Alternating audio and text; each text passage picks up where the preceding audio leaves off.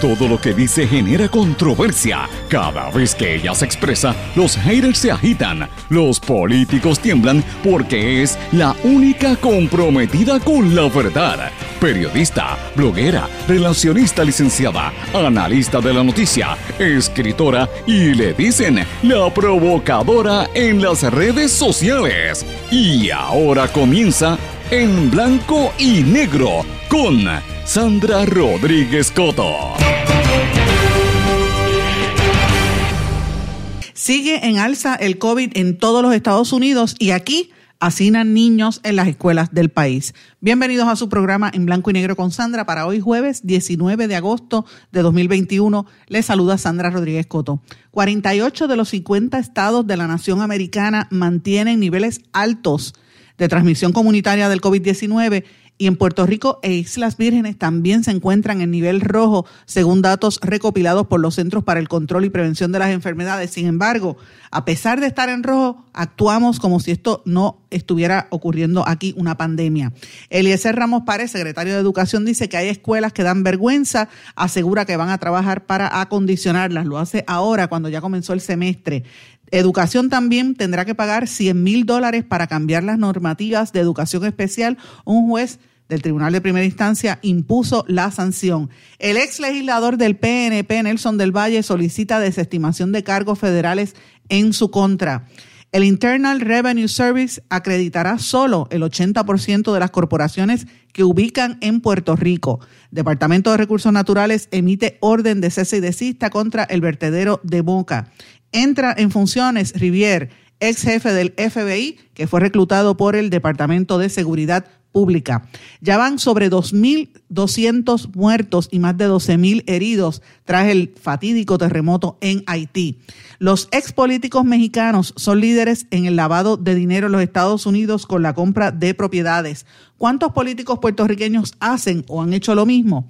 ¿Por qué Jeff Bezos, fundador de Amazon, demandó a la NASA? Vamos a hablar de estas y otras noticias hoy en su programa en blanco y negro con Sandra. Este es un programa independiente, sindicalizado que se transmite a través de todo Puerto Rico en una serie de emisoras que son las más fuertes en sus regiones y para la diáspora a través de las plataformas digitales, aplicaciones para dispositivos móviles y las redes sociales. Estas emisoras son Radio Grito 1200 AM en Lares, 93.3 FM en Aguadilla, X61 que es el 610 AM y el 94.3 FM Patillas, Guayama, toda la zona del sureste y hasta el este de Puerto Rico también nos sintonizan a través de la poderosa cadena WIAC, que son tres emisoras, WIAC 930 AM Cabo Rojo Mayagüez, WISA WISA 1390 AM desde Isabela y WIAC 740 en la zona metropolitana. También nos sintonizan por WLRP 1460 AM Radio Raíces, La Voz del Pepino en San Sebastián. Este programa se graba una vez sale al aire. Usted lo puede eh, obtener en cualquiera de los formatos de podcast. Eh, yo siempre les recomiendo eh, en Anchor y nos pueden contactar a través de todas las redes sociales o del correo electrónico en blanco y negro con Sandra arroba gmail.com. Vamos de lleno con los temas para el día de hoy. En blanco y negro con Sandra Rodríguez Coto. Mis amigos, le doy la más cordial bienvenida a este su programa en blanco y negro con Sandra. Hoy es jueves, casi terminando una semana que ha sido bien intensa, sobre todo para nuestros niños y nuestros jóvenes y para nosotras las mamás que hemos tenido, también las abuelitas y abuelitos que hemos tenido que estar bregando con los niños o los sobrinos o los hijos. Eh, o uno mismo que eh, mucha gente está regresando a, la, a una pseudonormalidad, ¿verdad? Regresando a las escuelas en el proceso de esta apertura a las escuelas y a las universidades. Hoy es un día especial para mí también, después de una semana de mucha intensidad. Mi hija cumpleaños hoy, 19 añitos cumple mi hija Mariela. Feliz cumpleaños, querida hija, si me estás escuchando, que creo que sí me debes estar escuchando en este momento, como casi todos los días si tienes oportunidad. Ya es una, una universitaria y uno cierra los ojos y dice, parece que fue ayer. Y cuando la tenía en mis brazos como bebé, ya es casi más grande que yo, 19 años. Y uno se pone a pensar eh, lo rápido que pasa la vida, ¿verdad? Ayer celebramos la vida del compañero y amigo periodista José Elías Torres, que hoy va a ser sepultado en, su, en el pueblo de Mayagüez. Anoche hubo una actividad en Ponce, en la funeraria donde, estaba, donde lo estaban velando. Y, yo decía, qué corta y qué rápido pasa la vida, ¿verdad? eh, de momento tú estás aquí, naces, tienes a tus hijos bebés y abres los ojos y ya son grandes y de momento eh, la vida se te puede escapar de un día para otro. Por eso es que vivirla intensamente todos los días y hay que darle gracias a Dios por lo que uno tiene y por lo y, ayudar siempre al que al que lo necesite al lado de uno. Y uno lo pone en contexto, ¿verdad? Y, y empecé el programa de esta manera, mis amigos, porque eh, cuando uno habla sobre el COVID y sobre las estadísticas, como hemos estado haciendo desde que comenzó la pandemia, pues uno siempre tiende a pensar, ay, otra vez los números, ay, otra vez vuelven con los mismos números, ay, la gente no le hace caso hasta que no te toca. Eh, y la situación del COVID está bien, bien fuerte en todo el mundo, pero particularmente en los Estados Unidos, que como bien dijimos desde el lunes cuando tuvimos aquí a un invitado de, de COSACO, y uno mira las expresiones de otros expertos epidemiólogos, cuando uno escucha lo que dicen los médicos más reconocidos en el país, pues uno tiene que tener mucha preocupación con lo que está ocurriendo. El nuevo reporte de los Centros para el Control y la Prevención de las Enfermedades en los Estados Unidos, el CDC, eh, confirma lo que venimos diciendo desde la semana pasada, 48 de los 50 estados de la nación americana están en niveles altos de transmisión comunitaria del COVID-19. Eh, eso quiere decir que están en nivel rojo, que esto está a punto de, caramelo o peor que como estaba en el peor momento del año pasado, cuando estábamos en lo más alto de la pandemia. Estados como Florida, donde hay tantos puertorriqueños, ya están en un nivel eh, horrible eh, y una locura de la gente sin mascarilla. Están muriéndose los maestros uno detrás de otro, los niños, precisamente por las aperturas que ha habido en ese estado y ahora están tratando de poner freno. ¿Dónde queda Puerto Rico ubicado en toda esta situación? Pues señores, Puerto Rico e Islas Vírgenes, como dije, también están en nivel rojo. Y esto nos tiene que poner a pensar si la estrategia del gobierno de reabrir las escuelas de la manera en que lo han hecho, vuelvo y reitero, es la estrategia correcta.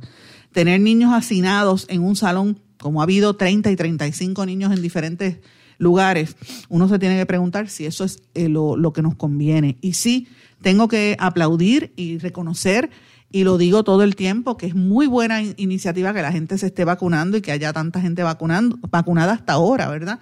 Creo que el Vacu ID está funcionando, va más de 300 mil personas conectadas y eso pues te da un indicio de que, bueno, ¿verdad? Te estarán haciendo una carpeta, pero el gobierno tiene carpeta de los que quieren, ¿verdad? Lo importante es que tú te sientes que ya tienes ahí una información y puedes utilizarla cuando entras a los lugares y decir, mira, aquí está mi tarjeta de o mis datos de que me vacuné.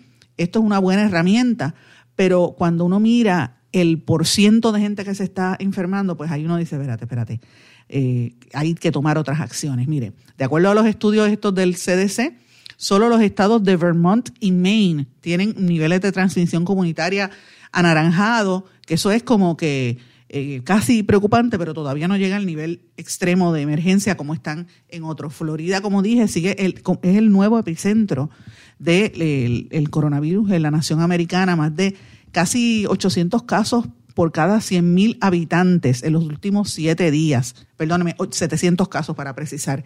Es el estado donde viven millones de puertorriqueños y tiene una tasa de positividad de casi un 25% en los últimos siete días. ¿Qué quiere decir eso? Miren, que estamos repartiendo el coronavirus de aquí para allá y de allá para acá. Toda la gente que se fue de viaje a visitar a familiares en Orlando, en Kissimmee, en allá en, en, el área de Miami, eh, todos esos regiones del estado de la Florida y regresaron, sepan que están cargando, tienen que estar cargando eso o, conscientes de que el coronavirus está ya casi en un 25%.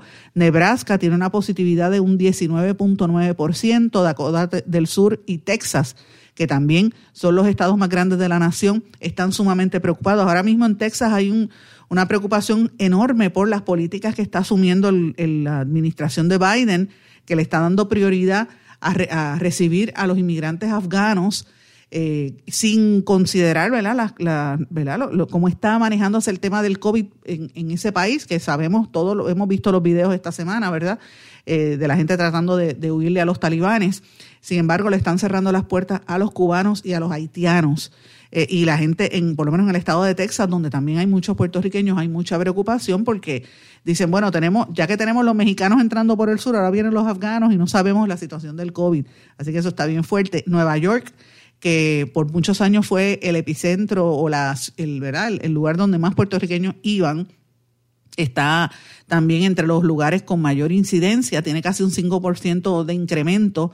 Pensilvania, Delaware, New Jersey, Virginia y Ohio también, que son áreas donde también hay muchos puertorriqueños. Y aquí en Puerto Rico, señores, cuando uno compara cómo está el porciento de, ¿verdad? De, de, casos versus Estados Unidos, aquí está entre eh, más o menos entre un 14.9 eh, y 15.3% en los últimos días, más de 190 casos reportados por cada 100.000 habitantes. Así que aquí no, olvídese de la inmunidad rebaño, eso, eso se va a ver, ya los científicos dicen que esto se va a ver posiblemente el año que viene, que fue lo que se dijo desde el principio, cuando empezó la pandemia. Recuerden la, la, historia, cuando hubo el Spanish flu en el siglo X, al principio del siglo pasado, la pandemia duró más de dos años y eso es lo que se está viendo ahora mismo en Puerto Rico con esta, con esta situación. Así es que eso es parte de lo que se destaca.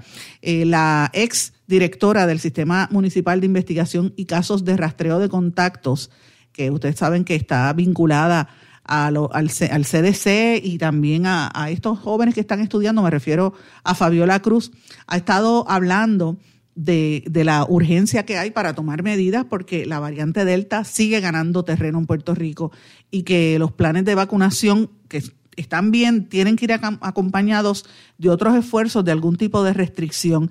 Y ella insiste no en un cierre total, pero sí en una en, una, en unos límites en los aforos, o sea, la cantidad de gente que pueden estar en los espacios.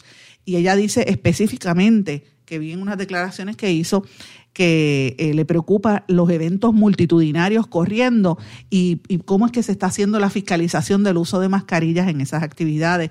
Mire, si usted va a ingerir comida en un, en un concierto pues, o en una actividad pública, no puede haber tanta gente, porque usted se va a quitar la mascarilla, así que tiene que haber la mitad de las personas o quizás menos. Eh, si usted se quita la mascarilla. Así que eso es un problema que tenemos.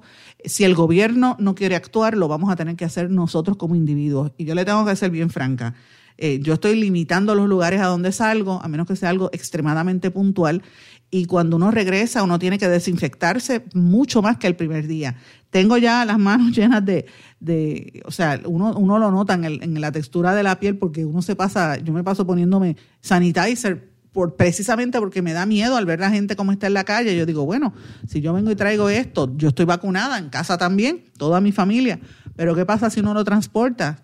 Te puede dar la enfermedad como quiera. Así que es hora de que nosotros empecemos a, cuidarnos y cuidar a nuestros familiares. Quise comenzar con esto porque saben que llevo una semana hablando de esta misma situación y no lo hago por, ¿verdad?, por molestar, yo lo hago simple y llanamente porque tenemos que ser conscientes, la vida se nos va en esto. Y, reitero lo que dije, nosotros tuvimos, comenzando el mes de, junio, de agosto, cuatro muertes, 195 hospitalizados, en los últimos tres días hemos tenido sobre 11 muertos por día y más de 470 personas en los hospitales, alrededor de 469 personas en los hospitales. Eh, estamos hablando de, de grandes cantidades y uno tiene que pensar, bueno, pero ¿cómo es posible que esto esté pasando? ¿Qué va a pasar con Puerto Rico? en un futuro si esto sigue en esta forma, ¿verdad?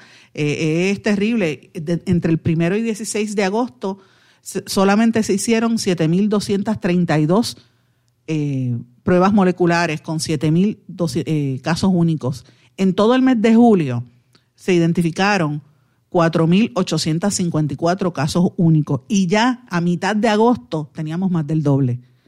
En lo que va de agosto, como dije, han fallecido 104 personas a causa del coronavirus, tres veces más que, que las personas que perdieron la vida el mes pasado cuando hubo 29 decesos por coronavirus. O sea, y eso es ahora que todavía no hemos visto la reapertura eh, de las escuelas. Y yo vuelvo a reiterar lo que dije en el día de ayer. Si, el, si empiezan a darse casos en las escuelas públicas del país y empiezan a enfermarse niños que se, que se mueran o que, o que estén graves o los tengan que entubar, como está sucediendo cada día más, esas enfermedades y esas muertes son sangre que va a tener el gobernador Pedro Pierluisi en sus manos. Y lo tengo que decir de esa manera, porque la responsabilidad cae ahí. Y en segundo lugar, la responsabilidad cae en el secretario de salud, que en vez de estar en Puerto Rico, está en Haití. Y uno dirá, bueno, que Haití, que la gente está, es verdad que está sufriendo en Haití, soy la primera en decirlo. Pero usted no ve allá al, secretario de salud de los Estados Unidos, usted no ve allá al ministro de salud de la República Dominicana, qué tiene que estar haciendo el, el nuestro por allá cuando en Puerto Rico está en esta emergencia de salud, que es una pandemia, yo lo reitero.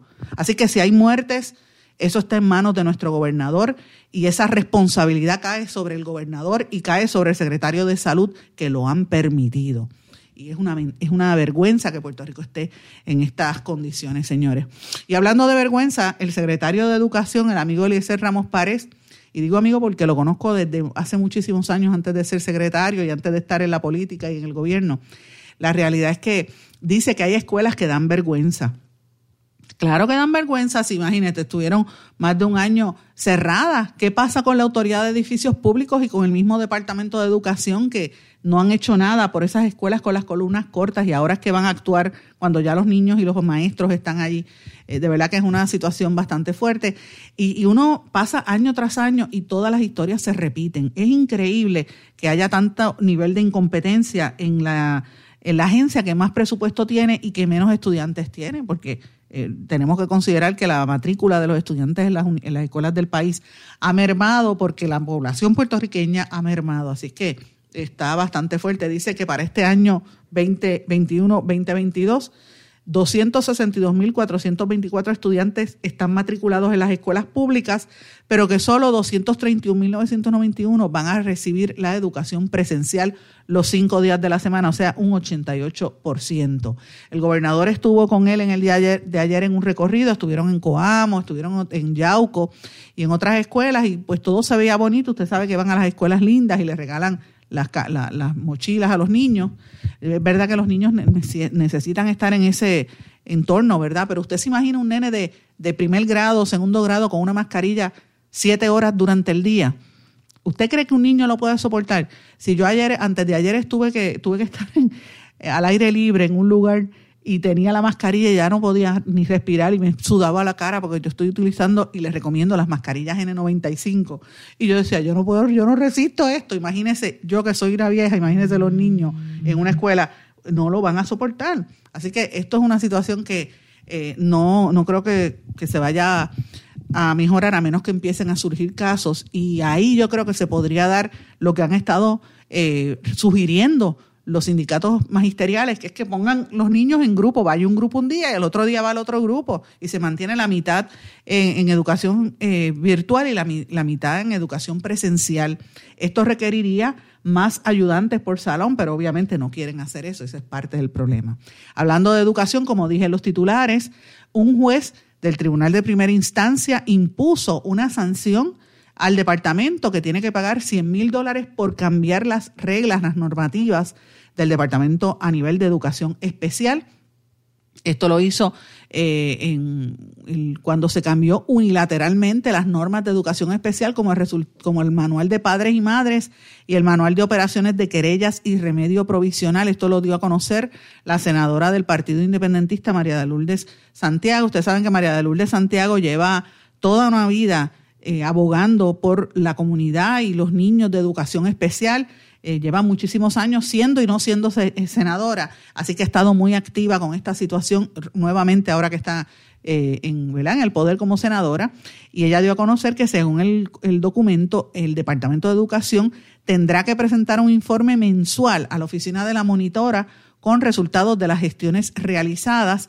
la sentencia del pasado 13 de agosto dice que la cantidad a pagar no deberá salir del presupuesto asignado de educación especial. El problema es que esa penalidad no le duele a los responsables hasta que no se le imponga cárcel por desacato. A los que se burlan de los derechos de los niños, poco cambiará. Eso dijo María de Lourdes Santiago. Tengo que decirles algo, es así. Aquí el departamento habla así los niños y a la hora de la verdad no les dan los servicios, no les dan los accesos, el dinero se desaparece de educación especial, eh, no quieren pagarle a tiempo a, los especialistas que ayudan para que los niños tengan el derecho a estudiar, ¿verdad? O sea que esto es un, problema sumamente serio y parece mentira que no se haya resuelto todo este problema de más de 40 años, el caso de Rosalía Vélez y todos los problemas que vienen arrastrándose, porque es un negocio, educación, educación general pero también educación especial se ve como un negocio y a la hora de la verdad no les interesa los niños. Como dijo una vez un legislador, los niños no votan, eh, en, referencia a que no les importaba lo que le pasara a los niños. Y yo, siempre le decía, bueno, no votan, pero tienen padres, madres y abuelos, tíos y familiares que sufren esas negligencias, increíble por demás.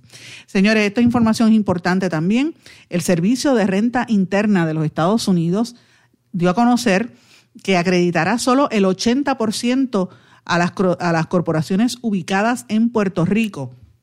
El secretario de de Hacienda dijo que le pidió tiempo adicional al Tesoro Federal para reorganizar la transición del arbitrio del 4% a una contribución sobre ingresos, lo que requerirá renegociar, oigan esto, los decretos contributivos de las corporaciones foráneas y presentar en la legislatura un proyecto de ley con diversas enmiendas al Código de Rentas Internas Local que atiendan estos cambios que establece el gobierno federal. Esto es importante porque si el IRS eh, no detiene esto, ¿verdad? No va a ser el equivalente al 100%, tendrían que perder hasta 20 centavos por cada dólar estas corporaciones foráneas. Esto es un, impacto también adicional a la economía, todas estas empresas que están velando que Puerto Rico es un paraíso fiscal, pero el, ojo de las autoridades federales está puesto aquí porque saben precisamente que eso es lo que están haciendo muchas empresas. Eh, el secretario de Hacienda admitió que las nuevas normas establecidas con el eh, por el Tesoro Federal implican cambios en la acreditación que permite al gobierno federal por las contribuciones de esas corporaciones y esto constituye una pérdida considerable para muchas empresas foráneas que ubican en Puerto Rico porque el IRS solamente le va a acreditar el 80%. Esto es importante, si usted quiere ver más información sobre esto, el detalle, les invito a que lean nuestros amigos de Eiboricua que tienen eh, bastante información al respecto. Dice que todavía faltan además 14 mil planillas con reintegro que podrían involucrar ese pago de reintegro que todavía no lo han tramitado por errores matemáticos. Así que eso es parte de lo que me parece que es importante que tenemos que ver de las noticias del desarrollo económico en Puerto Rico, el impacto que esto va a tener a nivel de las empresas. Y a esto yo le añado la situación en los puertos, que eso todavía no se ha detenido, continúa el tranque por los porteadores, eh, sobre los porteadores por el contrato que hay. Eh, y ahora se supone que inicia el nuevo reglamento de transporte y otros servicios públicos que aumenta un 36% las tarifas de transporte terrestre, que esto es lo que estén impugnando nuevamente MIDA, Azores y otras entidades, ¿verdad? Eh, me parece que es el, el ACEDET, perdón, y otras entidades del sector privado que lo están impugnando en el tribunal. Eh, y esto pues es el tranque que continúa otra vez sobre la validez de, para los porteadores por contrato o los porteadores independientes. Recuerden que aquí hubo un paro de los transportistas, el Frente Amplio de Camioneros dijo que todo contrato de carga, la paga tiene que hacerse bajo las tarifas que establece el negociado. Si hay un aumento, tienen que pagarle ese aumento. Si no lo pagan, señores, los, los, eh, camioneros van otra vez para la calle. Así es que nosotros no nos podemos dar el lujo de volver a esta situación eh, porque francamente eso detiene la economía y hay que ver qué va a pasar en las próximas semanas. Hay que estar muy atentos a estos anuncios. Señores, quise darles un panorama de noticias porque son importantes. Cuando regresemos de esta pausa, ah, de la pausa que viene ahora, vamos a hablar un poquito de recursos naturales y vamos a hablar de otras cosas que nos impactan a nivel local. Regresamos enseguida. No se retiren, el análisis y la controversia continúa en breve, en blanco y negro, con Sandra Rodríguez Coto.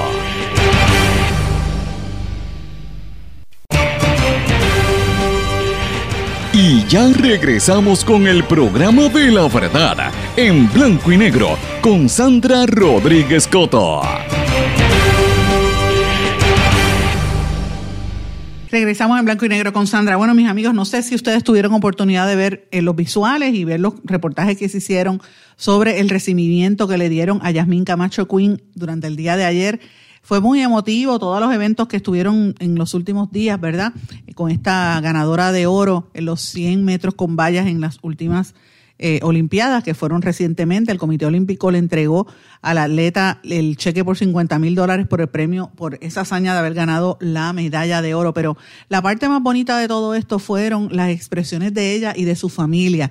Y esto a mí me parece importante destacarlo porque precisamente en el momento en que en Puerto Rico pues se habla de los resultados del censo, que por primera vez muchos más puertorriqueños se están identificando no como blancos, sino como gente como lo que somos, mezcla de raza y mucho negro también, es la realidad. eh, y porque históricamente en Puerto Rico y los puertorriqueños que viven en la diáspora, sobre todo en, la zona noreste de los Estados Unidos, desde Nueva York, eh, eh, Filadelfia, todas esas grandes ciudades y estados del, del, noreste, donde hay grandes concentraciones de comunidades afroamericanas, por lo general habían en muchos aspectos pugnas, ¿verdad? En, la ciudad de Nueva York decían, ay, estos negros, porque los puertorriqueños no se llevaban con ellos y sin embargo también se mezclaban, porque siempre ha habido una dificultad de, aceptarse cuando vienen inmigrantes o gente nueva a, los entornos, ¿verdad?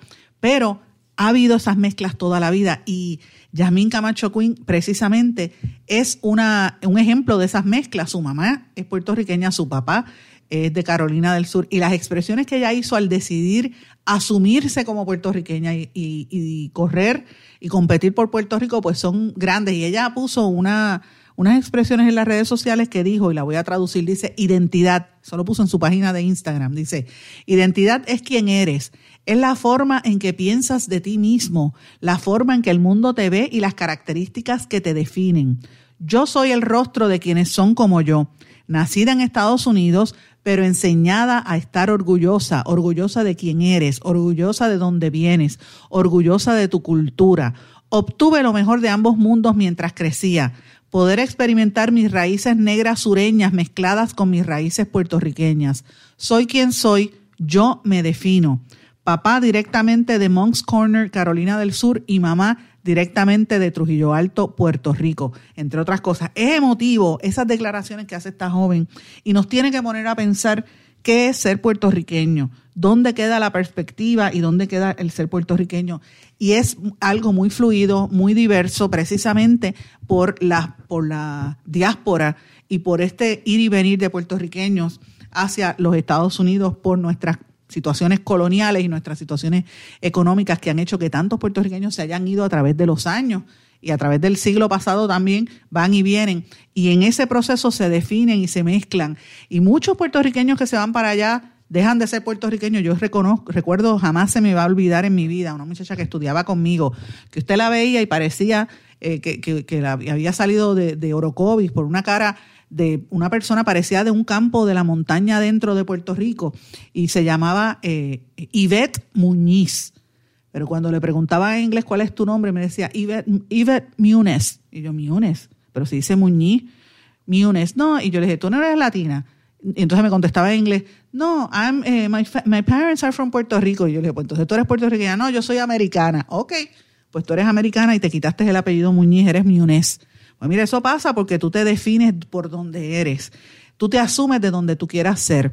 Y a mí me llama la atención que esta muchacha que habla inglés, pero se crió con cultura puertorriqueña y con cultura afroamericana que siempre en muchos sitios estaban, en, ¿verdad?, encontrados. Y fíjense cómo eh, siempre también ha habido mucha, muchas uniones entre ambos y no se destacaba, porque también había un, objetivo de emblanquecer la, la, la, raza puertorriqueña. No, no, no lo podemos negar, no podemos tapar el cielo con la mano.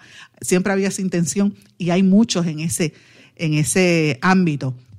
Yo creo que el mensaje que ella ha dado ha sido muy contundente, creo que ha, ha llenado de mucha alegría al país también y, la, y ha sido, quizás no tendrá el trasfondo histórico y, y que, que, mucha gente aquí esperaba, pero el hecho de, de tú asumirte es fundamental. Eh, y esto pues nos tiene que poner a pensar con todos estos otros atletas que no se asumen, que dicen, sí, soy puertorriqueña, pero ahora la verdad estoy por el lado de allá. Así que es interesante y lo quería plantear eh, porque eso fue una noticia importante durante el día de ayer.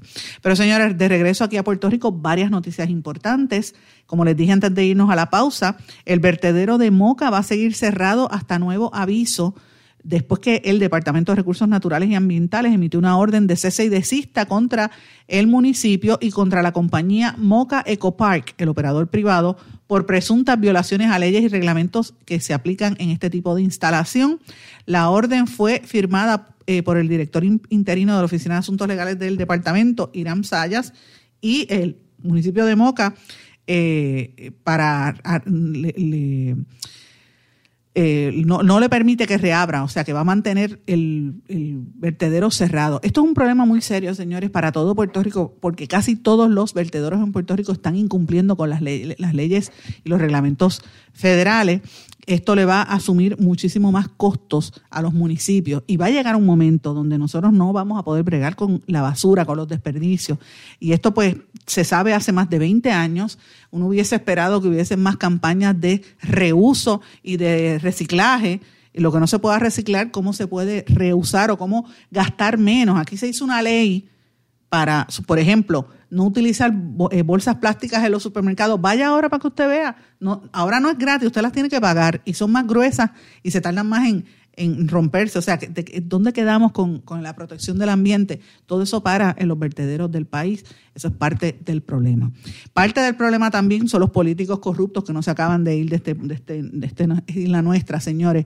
El ex representante nuevo progresista Nelson del Valle le solicitó al Tribunal Federal que desestime dos de los cargos criminales en su contra, en los que se le imputa haber participado en un esquema de fraude, soborno, robo y comisiones ilegales. El juicio de él es para el próximo 4 de octubre. Eh, él pidió que se desestimen los cargos por el robo de fondos públicos y el, y el de soborno con fondos federales y comisiones. Eh, los abogados de Del Valle, Lester Arroyo y José Vélez, dice que los cargos deben ser desestimados porque el gobierno eh, no se benefició en exceso de 10 mil dólares en una ley federal que hay nueva al respecto. Eh, alegan que el argumento de la Fiscalía Federal debe fracasar ya que la Cámara de Representantes no está incluida en un programa federal y tampoco recibe fondos federales, así que ellos se están amparando en eso. Eh, obviamente, recuerden que ese fue el caso de los kickbacks eh, donde después del arresto de Tata Charboniel, pues apareció el de Nelson del Valle, que se le acusa de haber cometido el delito de obstrucción a la justicia también, eh, y a él se le, se le estaba, ¿verdad? Eh, procesando, se le arrestó precisamente por conspiración, soborno, entre otras cosas, y ahora se le está imputando lo de obstrucción a la justicia.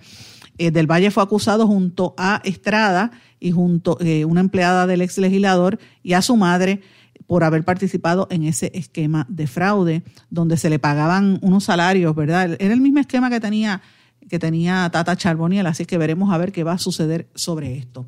Señores, los temas de violencia hacia los niños y hacia las personas más vulnerables continúan. Eh, la jueza Gloria de Jesús del Tribunal de Bayamón encontró causa para arresto contra Manuel Bou Santiago, que se le imputan cargos de maltrato a un niño luego de que fue captado en una grabación colgando de una pierna a su hijo de tan solo un mes de nacido. Le impusieron una, una fianza de 35 mil dólares que él prestó, por lo que quedó en libertad supervisada. Veremos a ver qué pasa. El CIC está investigando. Y uno cuando ve estos casos, uno dice, bueno, pero ¿qué está pasando en Puerto Rico? La gente se está volviendo loca. ¿Cómo es que es posible que en esta última semana haya habido tantos casos de violencia? Hijo eh, mata padre, padre mata hijo. Esto, ¿sabes? Y ahora este coge, cuelga un bebé de una pierna. Es increíble.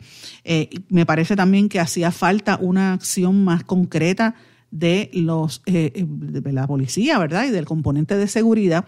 Y finalmente, pues ya se confirmó para el día de hoy que Rivier, que era eh, Rafael Rivier Vázquez, que había sido el, una de las figuras claves en el FBI en Puerto Rico, que se retiró, pues ahora ya esto se había anunciado, pero ya se sabe que ya formalmente empezó como mano derecha del eh, secretario del Departamento de Recursos de Seguridad Pública, Alexis Torres, quien no aparece ni por los centros de espiritismo, porque este, este jefe de Seguridad Pública eh, rara vez da cara eh, y no contesta las preguntas que hay públicas sobre tanta violencia, pues ahora se va a traer a, a Rivier. Esto ya se sabía, pero ya lo confirmó. Rivier fue el que estuvo a cargo del FBI después de la salida de Douglas Leff, llevaba muchísimos años aquí, va a devengar un salario de 150 mil dólares al año y en una plaza que es permanente.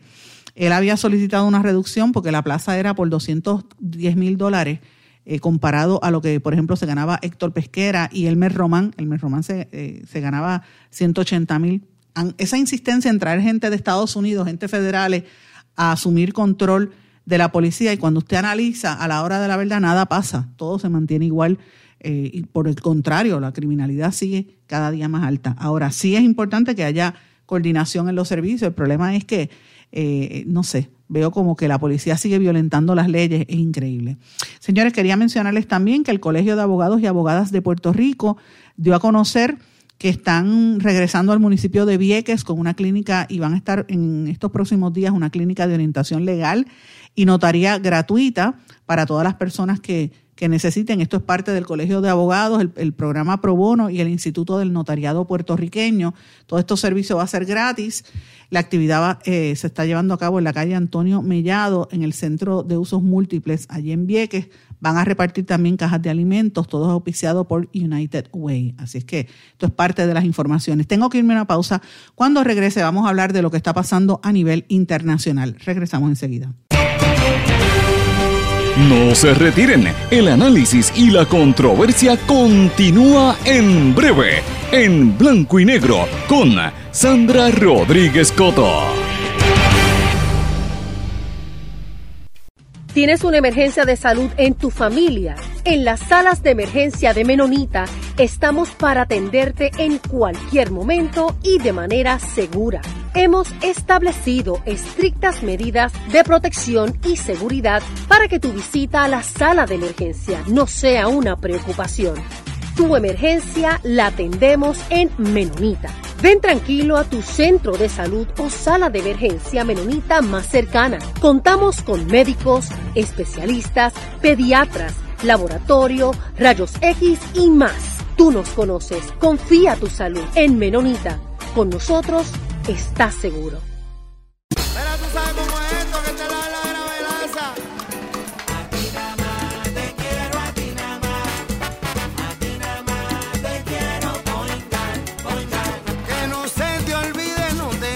olvidar.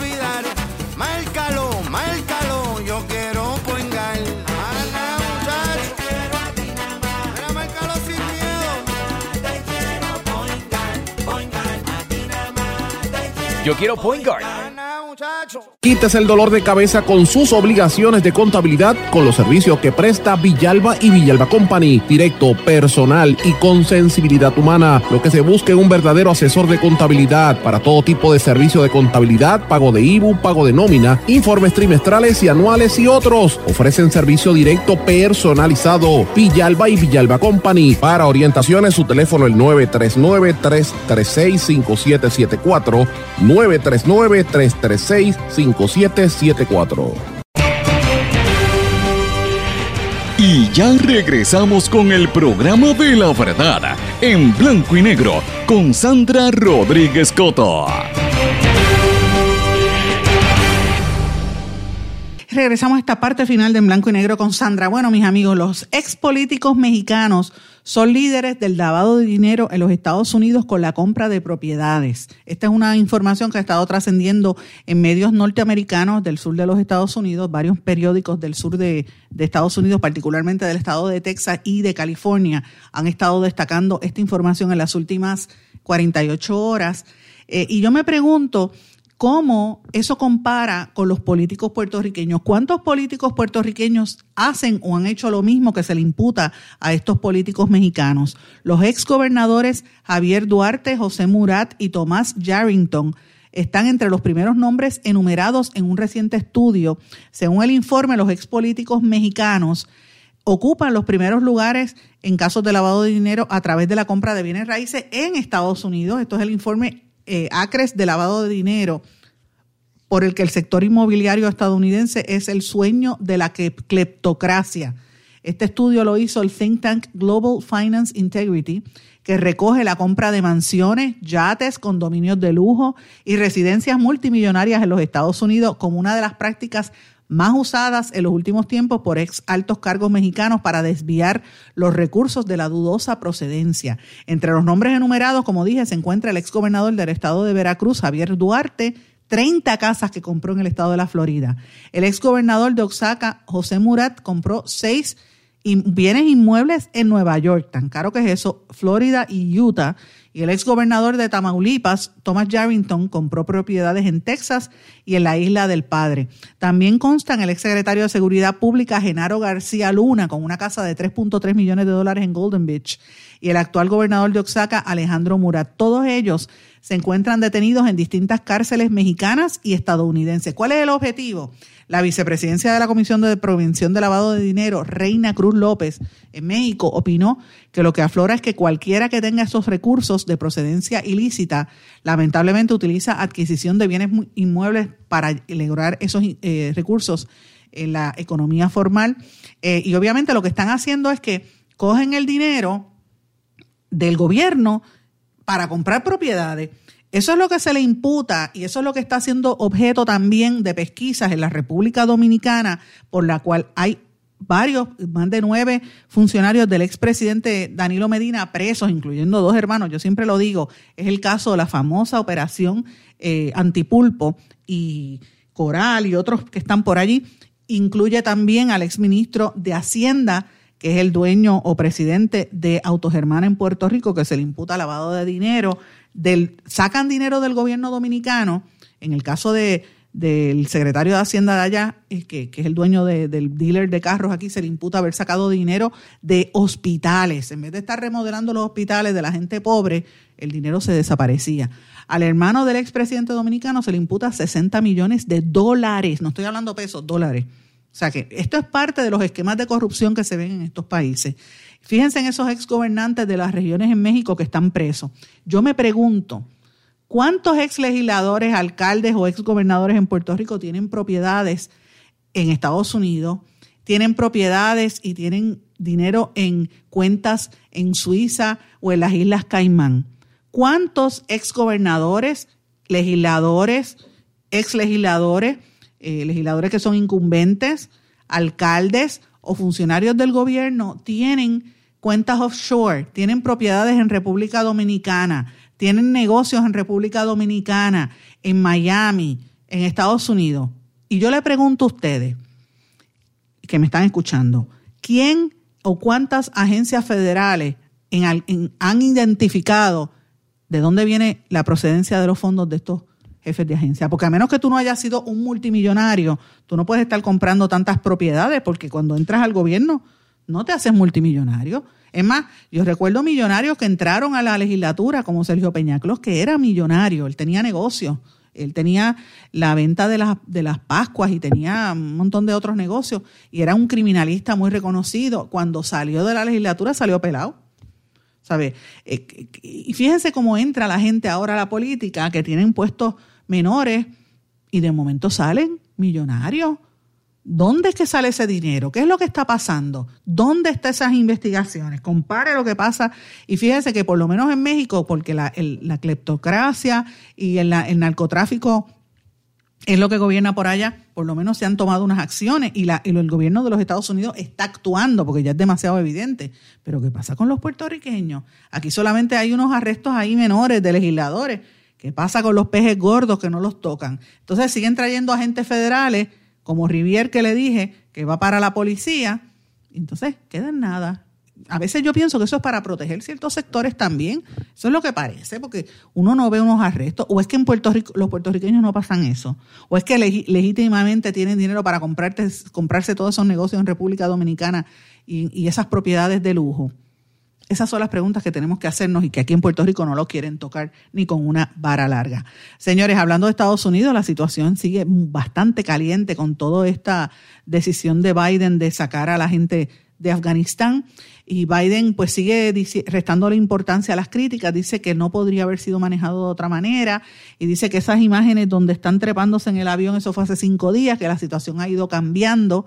Eh, y obviamente él dice que él tiene total control de lo que ocurre y evidentemente pues es fuerte. Sin embargo, la ex secretaria de Estado bajo George W. Bush, me refiero a Condoleezza Rice, que fue asesora de Seguridad Nacional y también secretaria de Estado a la misma vez, dijo que en el periódico The Washington Post escribió un artículo donde decía que Estados Unidos necesitaba más tiempo en Afganistán para garantizar la estabilidad y consolidar los logros que habían en contra del terrorismo, que no debió haber sucedido la salida de esta manera como se hizo. Así que eso es parte de las críticas que hay ahora mismo allí.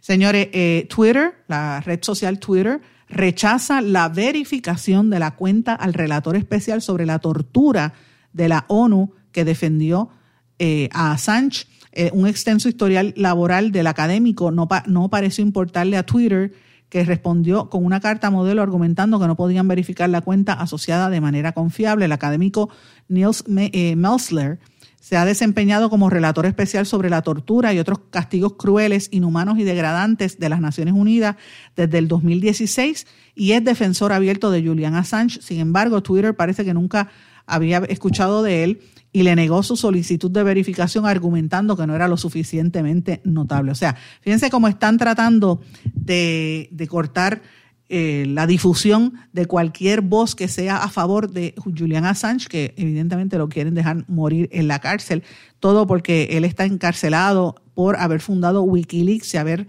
revelado eh, informaciones privadas de los distintos gobiernos del, planeta, señores.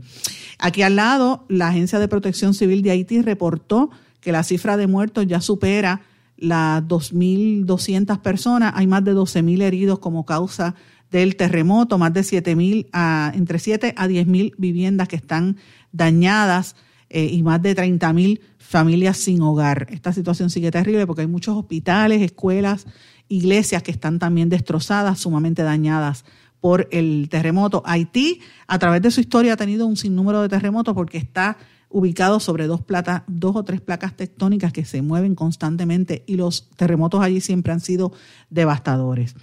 Señores, les pregunto, ¿por qué Jeff Bezos, fundador de Amazon, demandó a la NASA? Esto es parte de la carrera esta por conquistar el espacio. Esto es un nuevo episodio en que el magnate estadounidense cubano Jeff Bezos demandó a la NASA eh, y él tomó esa decisión luego de que la Agencia Espacial Estadounidense le otorgó a SpaceX de Elon Musk un contrato para construir un sistema de aterrizaje en la Luna. Con este proyecto que contempla la inversión de 2.9 mil millones de dólares, se pretende que los astronautas regresen a la Luna para el año 2024 en una misión que no se lleva desde el año 1972. Besos, al igual que Musk, habían presentado una propuesta a la NASA para ser parte de la construcción de este lugar eh, que la NASA lo rechazó. La disputa es más compleja porque si la idea original era que la construcción estaría a cargo de dos compañías, finalmente la NASA decidió darle el contrato solo a una porque tenían déficit de fondos. Eh, entonces, así es que esta es parte de la, la competencia que tiene Jeff Bezos y Elon Musk. Eh, por ver quién es el que llega primero a la luna. Increíble por demás.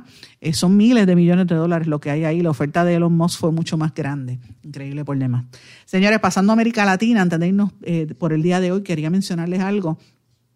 tuve la oportunidad de leer el estudio que preparó un documento bastante grande, un informe del grupo de expertos de la Comisión Internacional de Derechos Humanos, donde reveló innumerables violaciones a la, vida humana cometidas por el régimen, porque es que esa es la palabra que hay que poner, de Janine Áñez, los primeros meses que ella estuvo de gobierno en Bolivia, reprimieron violentamente a todos los policías y militares, dispararon a manifestantes desarmados, mataron en ejecuciones sumarias y establecieron una política de ejecuciones, tortura, racismo y represión. O sea, lo que se vivió en Bolivia cuando sacaron a Hugo a, Evo Morales, perdón, de Bolivia, fue una situación horrorosa, fue una dictadura por esta señora. Esta, señora cometió crímenes de lesa humanidad y merece estar en prisión toda su vida, de acuerdo a este informe de la Comisión Internacional de Derechos Humanos. Si usted tiene la oportunidad, búsquelo, está en internet.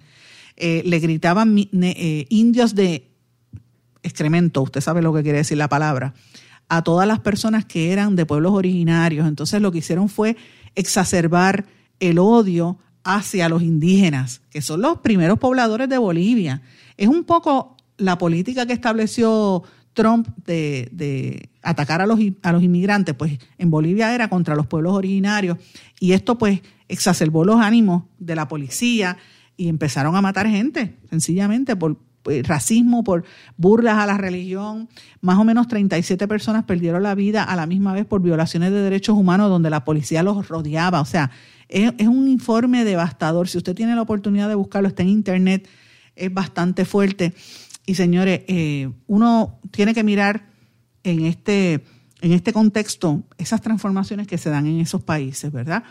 Era un gobierno de derecha, no era un gobierno de izquierda, porque aquí también está la percepción, como dicen algunos colegas en, en las emisoras donde se transmite este programa, que dicen, a ah, los, los comunistoides, los socialistas, Mire, yo no soy socialista, yo soy capitalista. Sandra Rodríguez Coto no es socialista. Pero uno tiene que ser justo en las evaluaciones. Todas estas eh, asesinatos en masa los están haciendo los gobiernos de derecha, como esto que pasó en Bolivia, que es los crímenes a la humanidad son terribles. Así que los invito a que vean esto, que lo estudien para que en Puerto Rico esto no se dé y no se permita este tipo de, propaganda de los sectores más tradicionales de la derecha que tienen el, deseo de seguir aplastando a la diversidad y a la libertad de pensamiento y, a la, y más que nada la libertad de creencias religiosas como están viviéndose en ese, en ese eh, país de Sudamérica. Y no se crea que estamos tan lejos aquí. La manifestación que hubo este fin de semana es evidencia de esto. Hay mucha gente intolerante en Puerto Rico y eso no se puede permitir. Así que por eso es importante y siempre traigo estos temas de otros países para que nos miremos ante esos espejos. Mis amigos, he querido darle un panorama durante el día de hoy de las noticias más importantes a nivel internacional. Vuelvo a encontrarme aquí con ustedes mañana y pendiente porque estamos haciendo unas investigaciones sobre dos agencias de gobierno que tienen que ver con salud. Por eso es que baja un poco la diapasón de noticias eh, de exclusivas, pero es importante que estén atentos porque venimos con informaciones que estamos trabajando para todos ustedes. Me despido, que pasen todos muy buenas tardes, será hasta mañana. ¿Se quedó con ganas de más? Busque a Sandra Rodríguez Coto en las redes sociales o acceda a en blanco y negro.blogspot.com porque a la hora de decir la verdad solo hay una persona en la cual se puede confiar. Sandra Rodríguez Coto en blanco y negro.